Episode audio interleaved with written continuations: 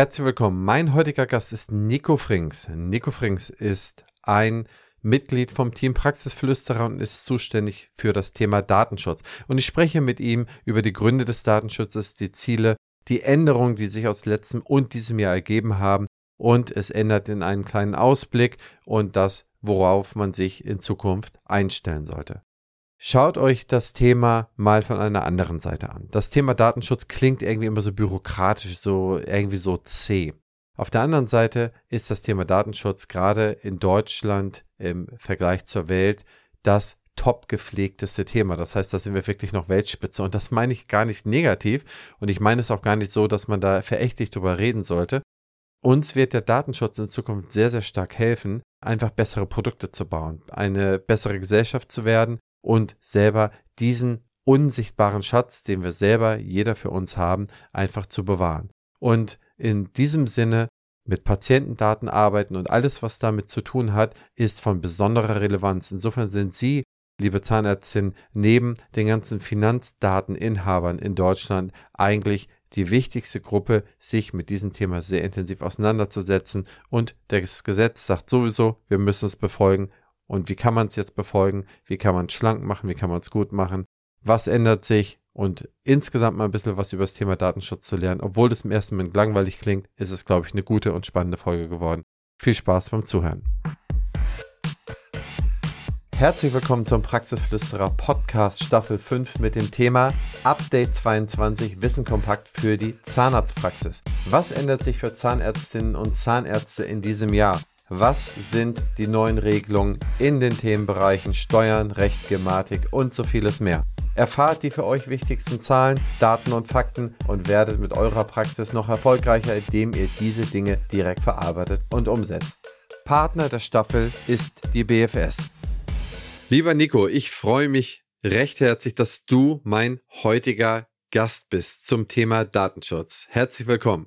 Ich freue mich ja auch, dass ich hier sein darf. Vielen Dank nochmal für die Einladung. Und ja, ich hoffe, wir können jetzt hier ein bisschen in die Tiefe gehen und über den Datenschutz philosophieren. Also ich würde sagen, neun von zehn, ach Quatsch, 19 von 20 Werbeanzeigen, die ich zum Thema Datenschutz sehe, ist da irgendwie so ein Schloss drauf mit dem Schlüssel. Das heißt, dann öffnen wir mal das Schloss und schauen doch mal, was sich dahinter verbirgt. Also, ich freue mich, dass du dabei bist, aber dass unsere Hörerinnen auch alle wissen, wer du bist. Erzähl mal, wer bist du, wo kommst du her? Ich bin Nico Frings, bin 25 Jahre jung und bin seit 2019, seit Anfang 2019 bei ähm, Opti im Datenschutz beschäftigt. Komme selber aus Mönchengladbach, also aus dem tiefen Westen des Landes und habe nach dem Abi direkt bei der Stadt gearbeitet, habe mich da auch um Thema Datenschutz, Datensicherheit gekümmert und bin dann nachher in die Dentalbranche gekommen und mache seitdem Vorträge zum Thema Datenschutz, bin bei über 250 Praxen Datenschutzbeauftragter, auch bei der Behörde wirklich eingetragen. Und das ist so quasi, ja, mein Daily Business, wie man heutzutage sagt. Deswegen ist es sehr interessant, dass wir einfach mal da einsteigen und unsere Agenda mal so ein bisschen durchgehen. Wir fangen dann ein, was ist eigentlich Datenschutz? Warum machen wir das? Was sind die Ziele? Und dann gehen wir wirklich mal auf die Themen, die uns dieses Jahr sehr intensiv in puncto Datensicherheit und Datenschutz beschäftigen, was wir jetzt schon wissen, was gesetzlich vorgeschrieben ist oder was dieses Jahr mit Sicherheit noch kommen wird. Aber um hier einfach mal irgendwo einen Startpunkt zu markieren, warum gibt es Datenschutz, wie ist da die Herleitung und wie ist da das Ziel des Datenschutzes? Also Datenschutz gibt es tatsächlich schon sehr, sehr lange. Das ist jetzt eigentlich kein neues Thema, was es seit 2018 gibt, seit es die DSGVO gibt, also das die Datenschutzgrundverordnung quasi, das große Gesetz, was so eingeführt wurde und alle gedacht haben, oh Gott, hoffentlich dreht sich die Welt morgen weiter. Am Ende muss man sagen, ist die Definition von Datenschutz personenbezogene Daten, also Daten über dich, deine Größe, deine Anschrift, deine Telefonnummer, deine E-Mail-Adresse sollen geschützt werden vor missbräuchlicher Verwendung. Das ist eigentlich so das große Ganze, was den Datenschutz ausmacht. Also du sollst wissen, wer arbeitet mit meinen Daten, warum wird mit meinen Daten gearbeitet, steht da irgendein Zweck hinter und was noch gestärkt werden soll, ist das Recht auf informationelle Selbstbestimmung. Das hört sich äh, sehr schön an. Heißt am Ende auch einfach nur, du sollst am Ende sagen können, ich möchte, dass du mit meinen Daten arbeitest und du, du aber nicht. Dir vertraue ich da nicht, du hältst den Datenschutz nicht genau ein. Das ist so eigentlich die Grundsatzdefinition vom Datenschutz. Wir in Deutschland, wir sind natürlich das Land der Regeln und Gesetze. Wir haben nicht nur die DSGVO, das darf man in Deutschland immer gar nicht vergessen, sondern wir haben auch noch das Bundesdatenschutzgesetz. Das Bundesdatenschutzgesetz ist quasi nochmal das i-Tüpfelchen, also das verschärft nochmal die DSGVO. Und deswegen haben wir vielleicht einen verschärften Datenschutz als jetzt die äh, Unternehmen aus Frankreich, Spanien oder sonst anderen EU-Ländern. Okay, man könnte doch manchmal, jetzt mal ganz provokant gefragt, dahergehen und sagen, ist mir doch scheißegal, wer meine Daten hat. Also, was juckt es mich, wer meine Daten bekommt? Ich lebe so, wie ich lebe. Ich esse meine Bananen so, wie ich sie essen möchte. Ich gehe einkaufen, wo ich einkaufen möchte und ziehe mein Geld dort, wo ich gerade stehe oder wo ich mit meiner Kreditkarte mit meiner Karte bezahlen kann. Was entgegnest du da bei so provokanten Fragen? Ist eine super provokante Frage, wird tatsächlich auch sehr häufig gestellt. Finde ich deswegen gut, dass sie direkt kommt. Klar, theoretisch kann man das so sehen, aber der Datenschutz, es geht ja nicht nur um deine E-Mail-Adresse und deine Größe, ähm, sondern es gibt auch Daten, die von dir besonders schützenswert sind, wo du jetzt sagst, ah, das möchte ich vielleicht nicht, dass jeder im Internet finden kann, was habe ich für Krankheiten, wie lautet denn meine Kontonummer oder auch am Ende ganz plakativ gesagt, wie lautet denn meine PIN von meinem Konto. Also jeder kann auf deine Bankdaten zugreifen Natürlich sind wir im digitalen Zeitalter alle ein kleines bisschen gläsern geworden, aber genau das soll am Ende nämlich geschützt werden, dass wir nicht der komplett gläserne Mensch werden, dass nicht alles von uns im Internet oder an sonstigen Netzwerken irgendwie abrufbar ist und wir am Ende nicht von Werbung und dann auch noch am besten nutzerorientierten Werbung zugeschüttet werden, wo es ja heute leider schon ein bisschen in die Richtung hingeht. Also Webseiten erheben einfach Daten von Nutzern ohne dass wir das wissen, dass wir da eingewilligt haben oder sonst was. Das ist das klassische Beispiel. Es gibt ja die großen, großen Online-Versandhäuser. Wenn man da was sucht, kriegt man auf einmal ähm, in der nächsten Suchmaschine Sachen davon angezeigt. Und das ist einfach, weil wir zu gläsernen Menschen leider werden und dadurch ja die Sachen gespeichert werden und die Werbung auf uns zugeschnitten wird. Also zusammenfassend kann man sagen, auf der ersten Schiene ist, und das, das Schlimmste ist wahrscheinlich Fraud. Also das heißt, es ist Betrug. Das heißt, durch das Zusammenführen diverser Datenquellen wird schlichtweg erreicht, dass sozusagen auch Dinge, die ich nicht bereit geben will oder beziehungsweise gar nicht kann, weil es mich in meiner ureigenen ja, ich sag, Existenz bedroht. Zum Beispiel die PIN zu meinem Konto, wie du es gesagt hast, ich habe kein Geld mehr, ich kann mir nichts mehr zu essen kaufen. Oder das Schloss für mein Haus kann mit dem, dem Schlüssel geöffnet werden und dann kann jeder reinspazieren, ich brauche es gar nicht mehr abschließen, selber mit Auto und so weiter. Das heißt, die Vermengung verschiedener Daten führt zum Missbrauch. Das ist nachvollziehbar und ich glaube, das muss man in dieser Klarheit dann auch möglicherweise dann auch sagen, dass das jeden Tag millionenfach in der Welt passiert und genauso wie es jetzt hier so postuliert ist. Der zweite Punkt ist sicherlich etwas, wo wir alle wahrscheinlich noch zu unsensibel sind. Und das ist, dass es uns sicherlich schwer fällt, einen Wert in etwas zu bemessen, was ich jetzt nicht in Zahlen auf meinem Konto sehe, was ich nicht anhand von äh, Klicks auf meinem, was auch immer, Instagram-Account sehe, was ich nicht anhand von äh, Gewicht auf der Waage sehe, an verbrauchten Kalorien in der Uhr und so weiter und so weiter und so fort. Das heißt, alles, was auf den ersten Blick nicht unbedingt messbar ist, dann ist es immer so ein bisschen vage, ja.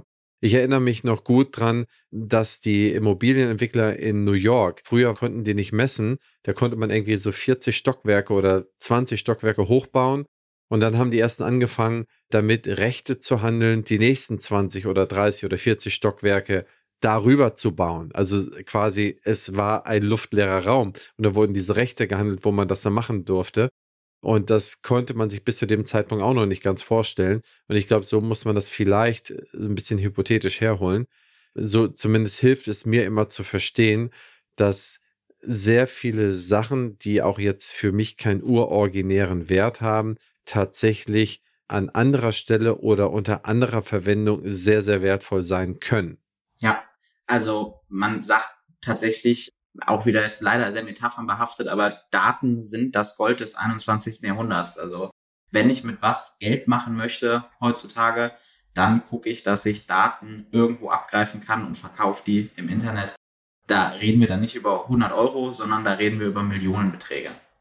Schlussendlich geht es ja so weit, dass ich sehe, wo ich lokales Suchvolumen auf irgendetwas habe. Da bin ich der Einzige, der vielleicht diesen, den Informationsvorsprung habe und kann das dann für mich nutzen. Ne? Das bei Krankheiten, bei, bei allen anderen Dingen, die es da, die es da so gibt. Also festgestellt, die beiden Sachen gibt es. Die sind schützenswert. Ich glaube, das versteht man auch äh, unter dieser sehr, sehr provokanten und sicherlich überspitzt gestellten Frage, die ich auch persönlich natürlich, ich sehe Datenschutz als höchste Gut an, also als eines der höchsten Güter an, die man im Geschäftsleben bewahren sollte.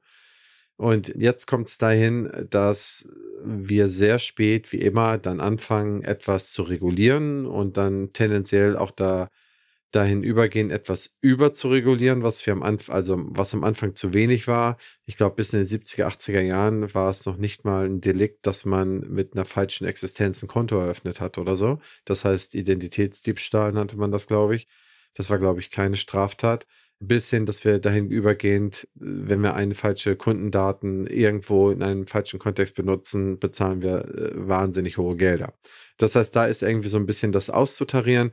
Und da fangen wir doch mal an. Die als Themen für heute haben wir als ersten Punkt auf unserer Agenda Datenschutz bei Einführung der Impfpflicht im Medizinwesen. Was gilt es hier aus Datenschutzsicht zu beachten? Und da wollte ich dich mal fragen, wie da die Handhabe aus Sicht der Zahnarztpraxis sein sollte. Mhm. Also die Impfpflicht, besonders jetzt bei Corona, ist natürlich wieder in aller Munde, obwohl es ja, das muss man dazu sagen, im Medizinwesen schon länger gibt. Also es ist ja jetzt eigentlich nichts Neues, es ist nur eine neue Impfung quasi hinzugekommen. Und die DSGVO macht da tatsächlich sehr, sehr harte Vorgaben. Wir haben hier wieder einmal das deutsche Gesetz, was sagt, Impfung muss überprüft werden und die DSGVO mit dem Datenschutz, die uns vorgibt, was wir für Daten überhaupt verarbeiten dürfen. Generell erlaubt uns die DSGVO, Daten von Arbeitnehmern zu erheben, die für das Beschäftigungsverhältnis erforderlich sind. Das heißt, wir dürfen generell die Daten erheben für die Impfung, weil sie sind erforderlich, um in Deutschland zu arbeiten. Die schränken die aber trotzdem noch so hart ein, dass wir die Daten nicht speichern dürfen. Und da wird es dann natürlich irgendwie schwierig, ähm, wenn wir das überprüfen sollen, aber die Daten, ähm, ob jemand geimpft ist oder nicht, nicht speichern dürfen. Das heißt, eine einfache Kopie des Impfausweises geht nicht. Wie macht man es jetzt am besten? Nehmen wir jetzt hier das Beispiel der Corona-Impfung. Der beste Fall ist, der Mitarbeiter hat die, dieses EU-Zertifikat, damit man nämlich auch direkt den Punkt der Impffälschung ausgeklammert hat. Und der Arbeitgeber, sprich der Zahnarzt, überprüft mit dieser App, ob das Zertifikat richtig ist. Und beide unterschreiben, dass eine Impfung vorgelegen hat, also der Nachweis einer Impfung. Das heißt, es wird nichts kopiert, nichts fotografiert, sondern es wird wirklich nur ein Nachweis von Arbeitnehmer und Arbeitgeber unterschrieben vorgelegt, dass dieses Zertifikat vorgelegt hat. Das wäre jetzt Lösungsansatz eins. Es gibt noch einen zweiten Lösungsansatz. Da muss aber dann der Mitarbeiter mitspielen. Da ist es so, man kann sich natürlich auch für alles eine Einwilligung holen. Sprich, man fragt den Mitarbeiter, lieber Mitarbeiter, ist das okay, wenn ähm, wir da einen Impfausweis kopieren und in deine Personalakte tun. Wenn er das unterschreibt, kann man das machen. Er hat ja zugestimmt. Sollte er es nicht unterschreiben, ist das aber auch kein Grund zu sagen, ja, dann bist du jetzt nicht mehr mein Mitarbeiter oder ähnliches, sondern dann muss man tatsächlich eine andere Lösung finden, wie diese Nachweiskontrolle. Da ist es halt super wichtig, weil ich weiß, dass es auch vor Corona schon so war, dass super viele Impfausweise kopiert wurden. Und das wird jetzt, da bin ich mir sehr, sehr sicher, mit Einführung der Impfpflicht bei Corona sehr ins Fadenkreuz der Behörden geraten. Weil ich weiß, dass es auch vor Corona schon so war, dass super viele Impfausweise kopiert wurden. Und das wird jetzt, da bin ich mir sehr, sehr sicher, mit Einführung der Impfpflicht bei Corona sehr ins Fadenkreuz der Behörden geraten, weil das einfach ein medial sehr aufgedunsenes Thema ist. Also, ich meine, wir lesen ja heutzutage in den Medien nichts anderes mehr. Mhm. Das heißt, die richtige Vorgehensweise ist, man legt es vor, es gibt eine Checkliste und beide unterschreiben, wir haben es gesehen. äh, schreibt man dann hin, was ich, wenn zum Beispiel ein Genesenenausweis ist, gültig bis, was ich, 30.06. Oder wie, äh, wie ist dann die Handhabe, so dass man dann wieder eine Vorlage erzeugt, dass man ja sich das dann wieder irgendwann neu, wieder neu holen muss? Oder was schlägst du da vor? Was ist sicher? Genau, also der Genesenenstatus ist ja im Moment eh ein bisschen da, es ist ein bisschen schwierig. Da gibt es jetzt noch nicht das perfekte Vorgehen, weil der Genesenenstatus ja permanent angepasst wird von drei Monate auf sechs Monate und wieder andersrum. Aber ansonsten genau gibt man an, bis wann gilt das? Ist es Zweitimpfung, ist es Boosterimpfung, was auch immer? Und legt sich dann eine Aufgabe, eine Erinnerung, ähm, dass es erneut vorgelegt werden muss. Vielleicht auch ein kleines bisschen früher, dass man äh, das nicht am Tag macht, wo es abgelaufen ist, sondern zwei, drei Wochen vorher, dass man dem Mitarbeiter auch die Möglichkeit gibt, für neue Impfungen, für ähm, die Boosterung, was auch immer, zu sorgen. Das ähm, ist da immer ratsam, weil sonst erlicht, erlicht von heute auf morgen der Impfstatus und der Mitarbeiter darf tendenziell erstmal nicht mehr arbeiten. Verstehe. Das heißt, diese Einsichtspflicht habe ich als Praxisinhaberin, hole es mir ab, quittiere es gegenseitig, dann habe ich dort meine Pflicht, zumindest aus Datenschutzsicht, bestmöglich erfüllt. Darf ich denn auf Nachfrage diese Dinge auch einfach an die Behörde weiterreichen, beziehungsweise was darf ich an die entsprechende Gesundheitsbehörde weiterreichen? Liebe Hörerinnen und Hörer, an dieser Stelle möchten wir unser spannendes Gespräch kurz unterbrechen und einmal Danke sagen. BFS Health Finance ist einer der führenden Finanzexperten im Dentalmarkt und vor allem ein ganz wichtiger Unterstützer dieses Podcasts. Ich bedanke mich bei allen Möglichmachern der BFS für euren Support. Auch diese Staffel erscheint auf der BFS Weiter geht's Plattform. Dort gibt es viele spannende Infos rund um den Praxisalltag. Schaut gerne mal vorbei, Link in den Show Notes, aber natürlich erst nach dem Ende dieser Episode. Jetzt geht's erstmal weiter. Viel Spaß. Hier ist es tatsächlich ähnlich, also diese Nachweispflicht, die man da erfüllt hat, die darf man auch weiterleiten. Die DSGVO hat da ganz klar gesagt, sobald eine rechtliche Verpflichtung vorliegt, darf eine Übermittlung stattfinden, ohne dass die betroffene Person, also in dem Fall dann der Mitarbeiter oder die Mitarbeiterin, das möchte oder nicht möchte. Und die rechtliche Verpflichtung in dem Fall ist das Infektionsschutzgesetz. Und wir haben sogar aller Voraussicht nach noch einen zweiten Punkt erfüllt. Es darf mit Daten gearbeitet werden, wenn die öffentliche Sicherheit in Anführungszeichen gefährdet ist. Und da geht man bei Corona einfach von aus, der Infektionsschutz der Bevölkerung ist einfach höher anzusehen als das Persönlichkeitsrecht des Einzelnen in dem Fall. Und deswegen gibt es da sogar zwei Punkte in der DSGVO, warum mit den Daten gearbeitet werden darf und warum die ans Gesundheitsamt bzw. die Behörden gesendet werden dürfen. Cool. Nee, super. Besten Dank. Zweiter Punkt, den wir auf der Liste hatten, war, und wir müssen da wirklich durchgehen, sonst, das sind so viele Punkte, sonst kriegen wir die heute alle gar nicht unter. Änderung zur Datenschutzproblematik im Homeoffice. Wie ist da der aktuelle Stand, beziehungsweise was hat sich oder was wird sich da ändern? Mit Corona kam es natürlich dazu, dass super viele Praxen, super viele Unternehmen die Mitarbeiter ins Homeoffice schicken mussten teilweise. Es gab ja wirklich die Homeoffice-Verpflichtung soweit es irgendwie durchführbar ist. Und da hatte man den Datenschutz ein kleines bisschen hinten angestellt. Man hat ganz klar gesagt, okay, von heute auf morgen ist Homeoffice. Da kann man jetzt nicht gewährleisten, dass der Datenschutz zu 100 Prozent eingehalten wird.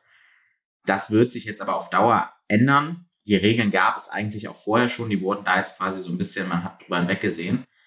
Das heißt, wenn ein Mitarbeiter im Homeoffice ist, gibt es tatsächlich ein paar Punkte, die beachtet werden müssen. Und zum einen er muss ein eigenes System dafür bekommen. Also er darf nicht an seinem Privatrechner arbeiten, weil es ähm, verboten ist, dass private und dienstliche Daten irgendwie vermischt werden.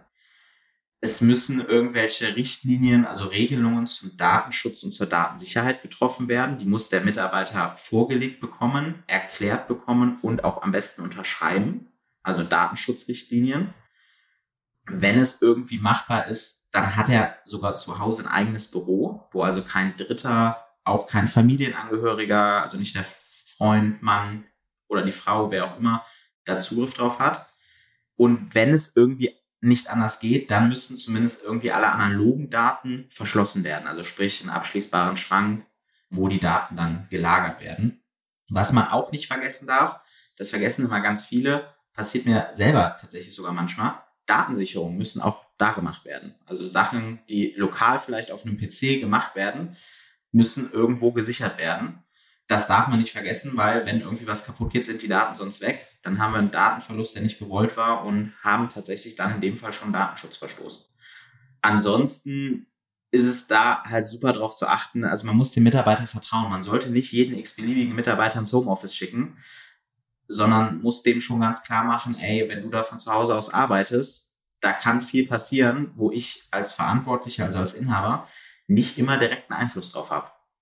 Aber wie kann ich das denn dann von der Ferne her begutachten? Wie kann ich das denn sehen? Wie kann ich da einen Eingriff nehmen?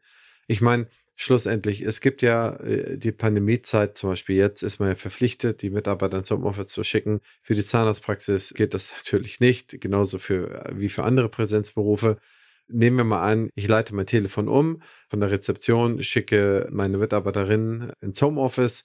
Und wie stelle ich das denn sicher? Ich meine, natürlich, es wird immer gesagt, mit Gesetz ist es sicherzustellen, aber sicherzustellen ist ja eigentlich ein ein super schwieriger Begriff. Wie will ich das sicherstellen? Soll ich eine Kamera aufstellen? Darf ich nicht. Will ich auch gar nicht, ne? Dann kann ich ja gleich die Arbeit selber machen, wenn ich die ganze Zeit in die Kamera reingucke. Das heißt, was ist da deine Empfehlung? Wie gehst du mit deinen Praxen um, die diese Frage an dich heranreichen? Das allererste, ich meine, das hört man immer sehr häufig und da glauben nicht alle dran, aber da muss man tatsächlich da glauben, regelmäßige Schulungen und Fortbildungen zu dem Thema. Die Mitarbeiter müssen einfach wissen, und das ist generell im Datenschutz so, das ist nicht nur im Homeoffice so. Was bedeutet das eigentlich alles? Datenschutz ist nicht nur dieses rechtliche, da gibt es eine Regel und ich bete dir Artikel so und so der DSGVO vor, sondern wie setze ich das im Privatleben oder im Dienstleben um? Und wenn die Mitarbeiter das wissen und man zusätzlich noch eine Datenschutzrichtlinie hat, die mit den Mitarbeitern erarbeitet wurde, die beidseitig unterschrieben wurden, dann hat man es sichergestellt, zumindest laut DSGVO.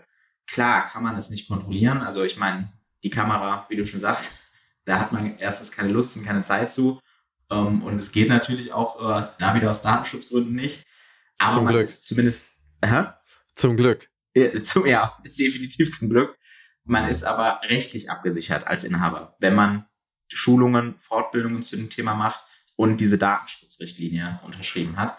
Das heißt, die Haftung liegt zwar immer noch in, in erster Instanz beim Inhaber, lässt sich dann aber in zweiter Instanz auf den Mitarbeiter übertragen, weil man einfach sagen kann, du wusstest das alles, du hast also fahrlässig gehandelt. Das verstehe ich auch. Und ich glaube auch wirklich daran, dass das mit äh, Schulung sehr stark äh, unterstützend auch hilft, auch dahingehend, dass es nachher auch drin ist. Das muss ja auch irgendwie in so einen in so einen Prozess reingehen, so dass es dann selbstverständlich ist, dass man diese Dinge so macht und nicht mehr so macht, ja.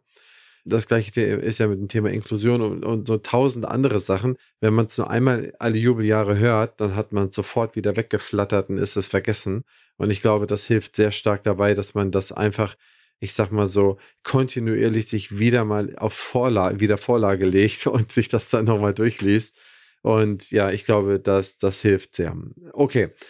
Habe ich verstanden. Und du meinst auch, die Behörden schauen sich das genau an jetzt mit der Homeoffice-Problematik. Das heißt, wie können die Behörden das dann machen? Die fragen dann die Mitarbeiterin, die zu Hause gewesen ist, fragen sie, wie hast du gearbeitet, äh, was hast du gemacht, was hast du nicht gemacht und können daran äh, dann herleiten, was, was okay war und was nicht. Oder wie geht das? Das läuft tatsächlich ein bisschen anders ab. Also klar kommt die Behörde jetzt auch nicht zu einem nach Hause, sondern ähm, geht in die Praxis rein. Und es gibt die Pflichtdokumente, also die Dokumente, die jedes Unternehmen in Deutschland und der EU zu führen hat. Das sind am Ende die Beweise, in dem Fall der Praxis gegenüber der Behörde, dass man den Datenschutz, so wie er vorgeschrieben ist, einhält.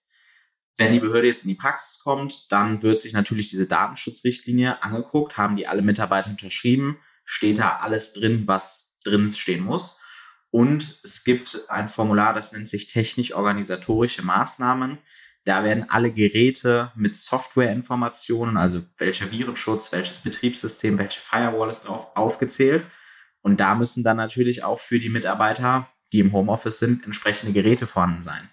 Ähm, wenn Mitarbeiterin A jetzt im Homeoffice ist, hat aber keinen Laptop oder keinen PC zu Hause stehen, dann würde man das halt schon hinterfragen.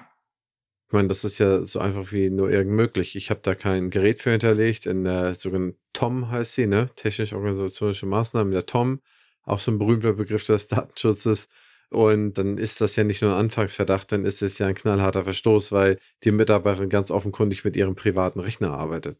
Und so einfach das manchmal klingt, so einfach ist es nicht zuzulassen und so schwierig ist, es dann praktisch auszuführen, weil es einfach bequemer ist, den Rechner zu Hause zu nehmen und einfach ein paar Zugangsdaten zu verteilen oder zu verstreuen. Da kann ich auch nur noch mal den eindringlichen Appell machen, dass das signifikant an der falschen Stelle gespart ist, wenn man so etwas macht. Das darf man nicht tun.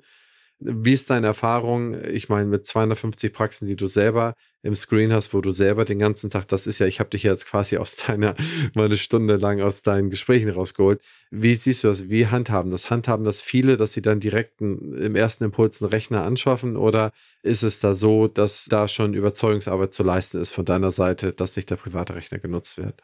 Manchmal muss man es genauer erklären, warum. Warum reicht nicht der private PC? Das ist ja kostengünstiger. Aber wie du schon sagst, ähm, klar, es kostet in erster Instanz, das weiß ich auch, wenn man externe Abrechnungsdamen oder sonst wen im Homeoffice hat. Aber in zweiter Instanz ähm, kostet es weniger, als wenn die Behörde kommt. Und das ist meistens das, wo die meisten Praxisinhaber dann sagen, ja, okay, das stimmt, weil ähm, die Behörde sagt dann nicht zu einem, ja, okay, das kostet jetzt 100 Euro, weil so viel hat ja der Rechner gekostet, sondern da kann auch gerne mal zwei Nullen dann nochmal hinterstehen. Und da muss man halt einfach sagen, es macht halt einfach durchaus Sinn, zumal ja auch der Laptop Eigentum der Praxis bleibt. Es ist ja nicht, dass man den der Mitarbeiterin schenkt oder irgendwas, sondern kündigt die Mitarbeiterin, dann hat das Gerät auch zurück zur Praxis zu kommen. Ich glaube, interessant ist nochmal der Fall, wenn ich jetzt mir so eine externe Abrechnungskraft anschaue, die zehn Praxen betreut. Ne, die kann ja keine zehn Laptops da bei sich zu Hause haben. Wie wird das denn geregelt? Datenschutztechnisch. Das muss man ein kleines bisschen anders sehen. Das war jetzt dann vielleicht von mir ein etwas doofes, gewähltes Beispiel, aber es ist gut, dass wir da nochmal drüber reden. Das muss man tatsächlich sehen, wie wenn Unternehmen mit Unternehmen zusammenarbeitet. Das heißt, in der ähm, DSGVO Auftragsverarbeitung, da wird ein sogenannter Auftragsverarbeitungsvertrag geschlossen zwischen der externen Abrechnungsdame und der Praxis. Und ich nenne das immer umgangssprachlich so ein kleines bisschen, dieser Auftragsverarbeitungsvertrag sind die Spielregeln, wie die externe Abrechnungsdame mit den Daten umzugehen hat. Da steht dann wirklich ganz klar drin, da darfst du mit den Daten arbeiten, darauf darfst du die verarbeiten, mehr auch nicht. Und wenn die Verarbeitung beendet ist, dann musst du die Daten auch löschen und so weiter. Das steht da alles drin. Die braucht also nicht zehn verschiedene Laptops. Da reicht ein dienstlicher Laptop, den sie sich dann natürlich selber kaufen muss. Aber auch da muss dann tatsächlich sichergestellt sein, dass es nicht ihr privater PC ist. Okay, dann habe ich das verstanden.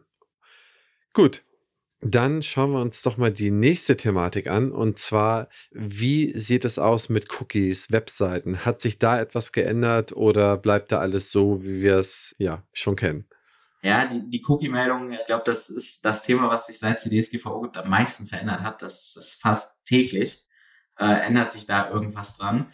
Es war jetzt auch vor drei Wochen, also wirklich ganz brandaktuell, wurde Facebook und Google, also die beiden Riesendatenkraken, von der französischen Behörde wegen einer fehlerhaften Cookie-Meldung jeweils zu 90 Millionen Euro Strafe verurteilt.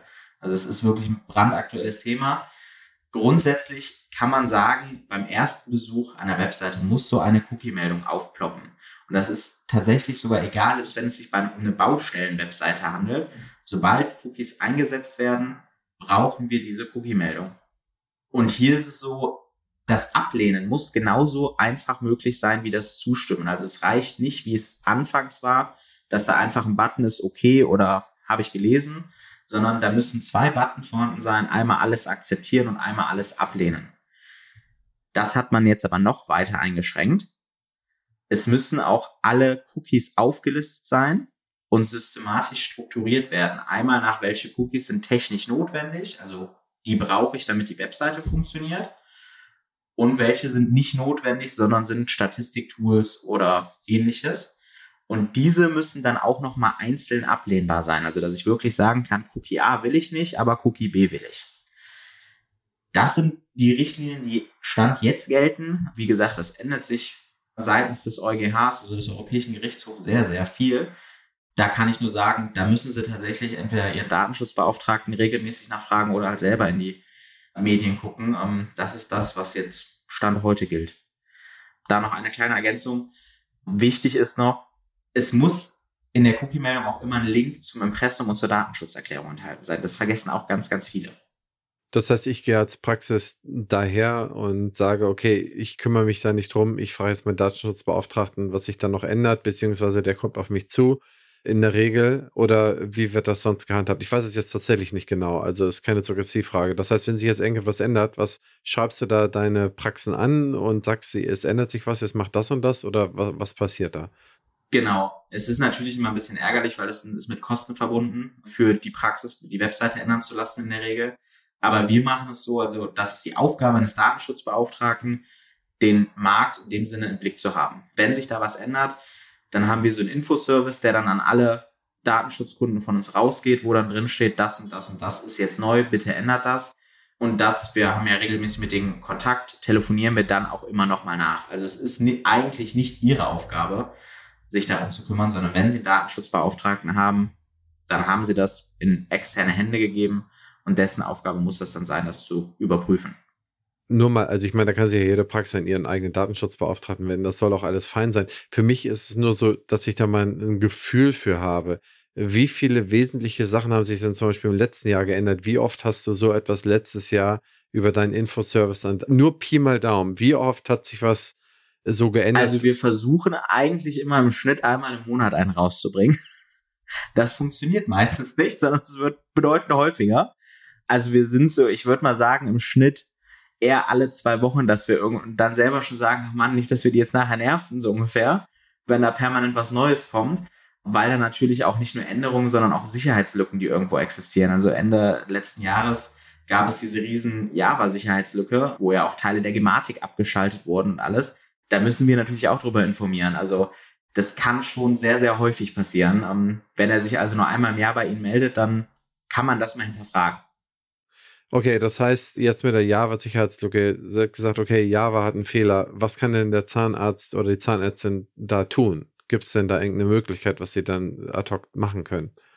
Klar können wir jetzt nicht mal eben das Java programmieren und die Sicherheitslücke schließen. Die Aufgabe ist es aber dann, alle Updates, die kommen, und die kommen dann in der Regel sehr, sehr zeitnah, sofort umgehend zu installieren. Also da nicht zu sagen, okay, ich warte jetzt mal bis zum nächsten Praxisurlaub, sondern die müssen dann umgehend installiert werden, weil das Wege sind, die Hacker ausnutzen können, um super leicht ins System zu kommen. Es gab auch im letzten Jahr eine Sicherheitslücke bei Microsoft. Da muss man nämlich dann auch hinterher sein. Also da muss das Zusammenspiel zwischen ITler und Datenschutzbeauftragter auch stimmen. Eigentlich datet Microsoft ja ab, wenn man den PC runterfährt, wird einfach ein Update eingelesen. Also man macht aktiv gar nichts selber. Bei Microsoft war es letztes Jahr so, als sie die Sicherheitslücke geschlossen haben, man musste die aktiv herunterladen, sondern es gab nicht dieses automatische Update und da musste man dann natürlich hinterher sein. Okay. Oha, muss ich auch noch machen. Sehr gut. Okay. gut, dass wir darüber gesprochen haben. okay. Nee, super. Nächstes Thema, äh, lieber Nico. Die sogenannte Privacy Shield, was oder Child. Was hat es damit auf sich und was hat es mit dem Schrems-Urteil zu tun? Gib uns da mal ein Insight. Ja.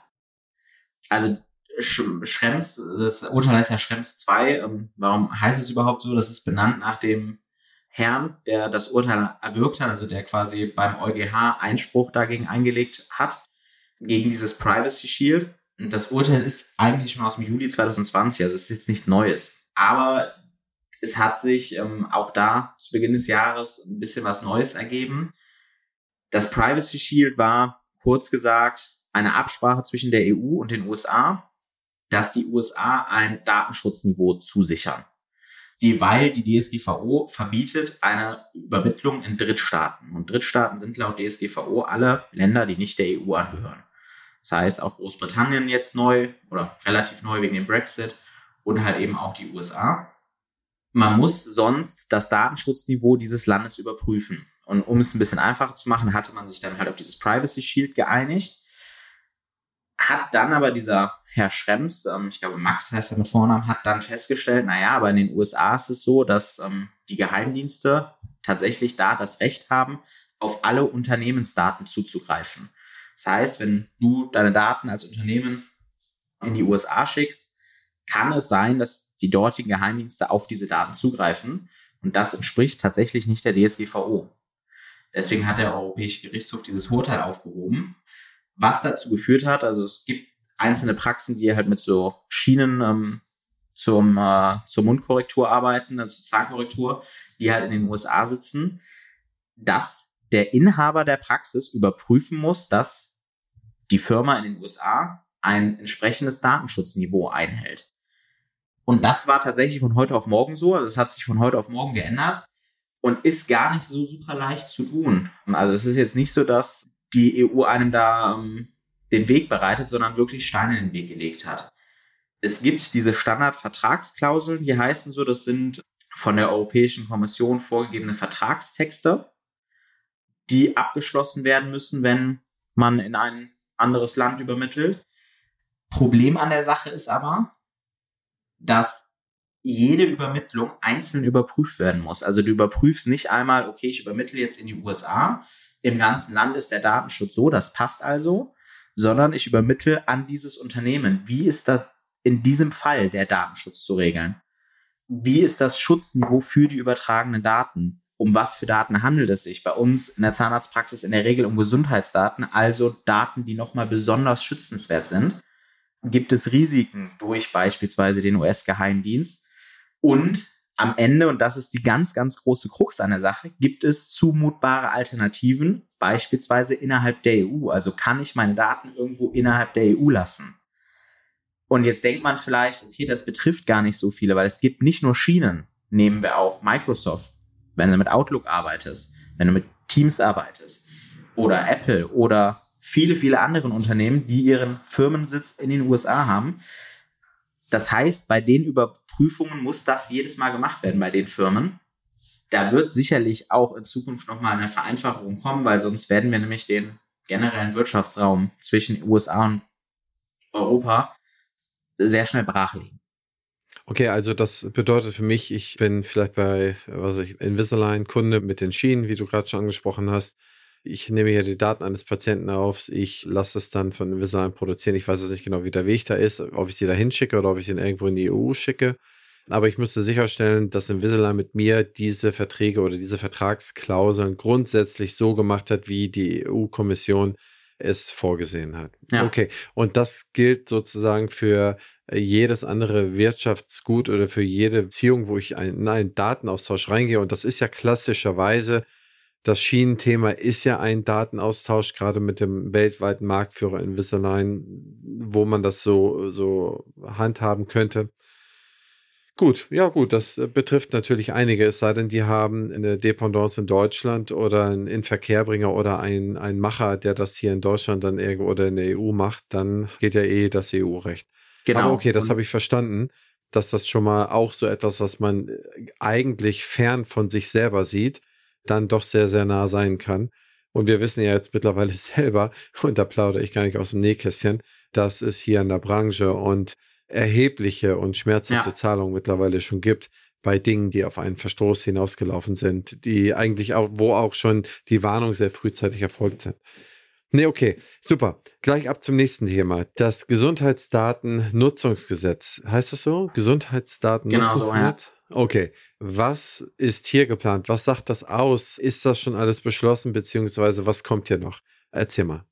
Also das ist jetzt natürlich ein wirklicher Ausblick in die Zukunft, ein bisschen in die Glaskugel schauen. Das Gesundheitsdatennutzungsgesetz ähm, war tatsächlich jetzt der neuen Ampelregierung ähm, Teil der Koalitionsverhandlungen, federführend da von der ähm, FDP als Teil der Digitalisierung.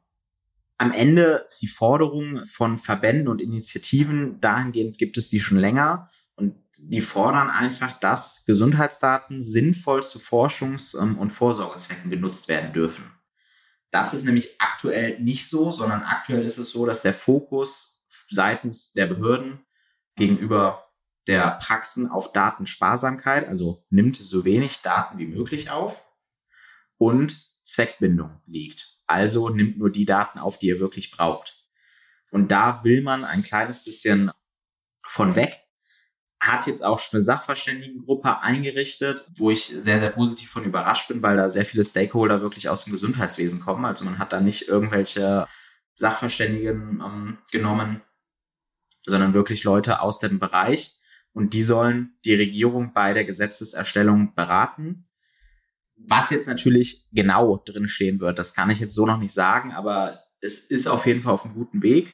Und man will, weswegen das den Parteien so wichtig ist, einen Gegenpol tatsächlich schaffen zu Facebook und Google. Facebook und Google haben sich in den letzten Jahren nämlich immer mehr zu Gesundheitsdatenkraken entwickelt. Also die haben nicht nur personenbezogene Daten, sondern auch ganz, ganz viele Gesundheitsdaten. Man will einfach versuchen, das Patientenwohl im Einklang mit dem Datenschutz zu stellen. Weil aktuell ist es eher so, dass man Patientenwohl und Datenschutz auf einer Stufe hat, aber die arbeiten so ein bisschen gegeneinander und da soll einfach der Einklang entstehen. Die EU-Kommission ist auch hier mit im Boot. Die wollen, ich glaube, bis lass es 2025 sein. Ich meine, das ist das Jahr. Die Schaffung eines europäischen Gesundheitsdatenraums, so wollen die dafür sorgen, dass also auch hier innerhalb der EU der ähm, Fluss der Daten, der Gesundheitsdaten geregelt ist ist auf jeden Fall was Positives, was da kommen soll. Da muss man jetzt einfach abwarten, wie schnell die da am Ball sind. Ja, spannend. Das ist zumindest interessant, das jetzt nachzuvollziehen oder zu verfolgen, was da jetzt eigentlich geplant ist. Und vor allen Dingen, also okay, es gibt ein Gesetz, ich muss mich eh dran halten, das ist klar, ist auch alles fein. Aber was für einen Nutzen erzeugt das dann für mich? Oder ist das ein Nutzen, der in irgendwelchen Datenbanken verschlummert oder irgendwo verkauft wird? Das muss man ja auch immer für sich da konstatieren. Aber das ist ja eh nicht in meiner Obliegenheit, dass ich mich dann entscheiden kann, ob ich mich an ein Gesetz halte oder nicht. Ich muss mich ja dran halten. Ansonsten sind die entsprechenden ja, Daumenschrauben ja natürlich sehr, sehr schmerzhaft und ich empfehle auch nur, sich dran zu halten. Also was man sagen kann, was Gutes ist, es ist sehr, sehr gut, dass wir hier einen vernünftigen Datenschutz haben, dass der vielleicht auch maßgebend ist für die Welt insgesamt. Das heißt, dass man da vielleicht bei immer mehr Privacy, bei immer mehr Möglichkeiten, die es mit Daten gibt, dass man da in einer guten Gesetzeshülle hier lebt und auch frühzeitig lebt und auch frühzeitig die Kinder und die jungen Startups, die jungen Unternehmen, die jungen Zahnärztinnen, die jetzt gründen, dahingehend erziehen kann, wie man sorgfältig und sorgsam mit diesen Daten umgeht, um dann auch den bestmöglichen Nutzen für den Patienten und ehrlich gesagt als Stakeholder auch selber als Behandler, um die bestmögliche Behandlung dann durchzuführen, haben kann. Also was auch gerade nach Befundung, der Austausch mit Wissensdatenbanken ist, was sind die besten Behandlungen, ab wann darf ich dann so etwas übergeben und so weiter und so weiter und so fort. Es gibt ja sehr, sehr viel nutzstiftende Dinge, die sich daraus ableiten. Okay, wenn wir jetzt so zum Schluss kommen, wie siehst du denn für die Zukunft, wenn du jetzt so seine zwei, drei, vier wichtigsten Punkte aufzählen solltest, die für eine Zahnarztpraxis, für unsere Zahnärztin von besonderer Relevanz sein sollten. Das heißt, worauf sollten sie als allererstes achten? Was ist das Wichtigste, wenn man sagt, ich habe beschränkt Zeit, aber ich möchte, ich muss mindestens die ein, zwei, drei Sachen im Griff bekommen. Was wären das für Dinge, die du dann für dich auswählen würdest und auch empfehlen würdest? Ja, ich sage da tatsächlich immer alles, was Außenwirkung hat. Also sprich die Webseite, die Rezeption, wo der Patient Kontakt zur Praxis hat, das Wartezimmer und das Telefon. Also alles das, wo irgendjemand externes Kontakt zur Praxis aufnehmen kann, weil dadurch macht man sich natürlich angreifbar, wenn da was passiert. Wenn es im Hintergrund irgendwas läuft, was nur die Mitarbeiter mitkriegen, was nur der, ähm, die Inhaberin, der Inhaber mitbekommt, dann ist das erstmal kann man das erstmal zurückstellen, sage ich mal so. Egal, möchte ich nicht sagen, weil das ist es einfach nicht. Aber es kriegt halt erstmal keiner mit. Also alles, was irgendjemand externes mitkriegt, das sollte als allererstes erledigt werden. Und da kann man halt wirklich mit so Kleinigkeiten anfangen. Einrichten einer Diskretionszone, eine aushangende Datenschutzerklärung im Wartezimmer. Also da gibt es wirklich Kleinigkeiten. Da gibt es jetzt nicht nur die Sachen, äh, die tagelang einschließend im Büro erfordern und ähm, Arbeit, sondern man muss halt einfach irgendwo anfangen und dann fängt man halt im Notfall mit den kleinen Sachen an. Ja, also wie gesagt, Nico, wenn du wenn du so lieb wärst und uns einfach mal eine, was ich fünf für, für die Hörerinnen hier vom Podcast, mal so eine kleine Liste von, was ich fünf, sechs Sachen einfach mal zum Abchecken zusammenschreibst, dann können wir die hier an den Download stellen. Dann können wir das ja mal den Hörern zur Verfügung stellen. Das wäre lieb, wenn du mir so etwas lieferst, wenn du die Zeit hast. Das wäre spitze. Ja, kriege ich hin, mache ich. Kein Problem. Aber ich denke auch, das ist ein guter Punkt. Ne? Also erstmal nach außen hin die Schleusen dicht machen und gucken, dass da nichts nach draußen Negatives gehen kann, wie auch nichts, nichts reinkommen kann, sodass man das alles dicht hat und dann äh, peu à peu die Sachen bearbeitet. Dass man sie machen muss, ist eh klar. Es geht ja nur um die Priorität, die man da setzt, weil man ja nicht alles auf einmal machen kann.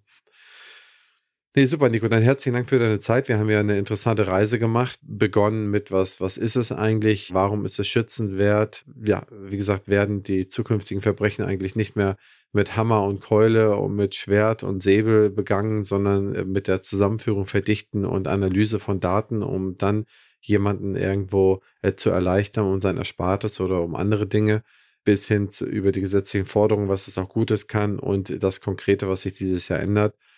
Ja, vielen Dank für deine Zeit, lieber Nico. Und ja, dann wünsche ich dir nochmal gute Zeit und ein gutes Händchen mit all deinen Mandaten. Ja, vielen, vielen Dank nochmal für die Einladung. Vielen Dank für die Zeit und ich würde sagen, das wünsche ich dir auch. Bleib gesund. Vielen, vielen Dank. Ja, liebe Hörerinnen, ich hoffe, das hat euch gefallen. Ähm, die Rundreise durch das Thema Datenschutz, was am Anfang ein bisschen verstaubt und ein bisschen bürokratisch anklingen mag, aber am Ende des Tages so relevant ist wie wenig andere Dinge, neben vielleicht Personal und noch vielleicht zwei, drei andere, um dass man aber auch nicht herumkommt aus naheliegenden Gründen. Wenn ihr euch dafür interessiert, wir werden eine Liste hinterlegen mit ein paar Sachen, die man sofort fixen sollte. Ganz einfach hier in den Shownotes ist ein Link drin. Wenn euch der Podcast gefallen hat, würde ich mich sehr über eine Bewertung bei Spotify oder bei iTunes freuen.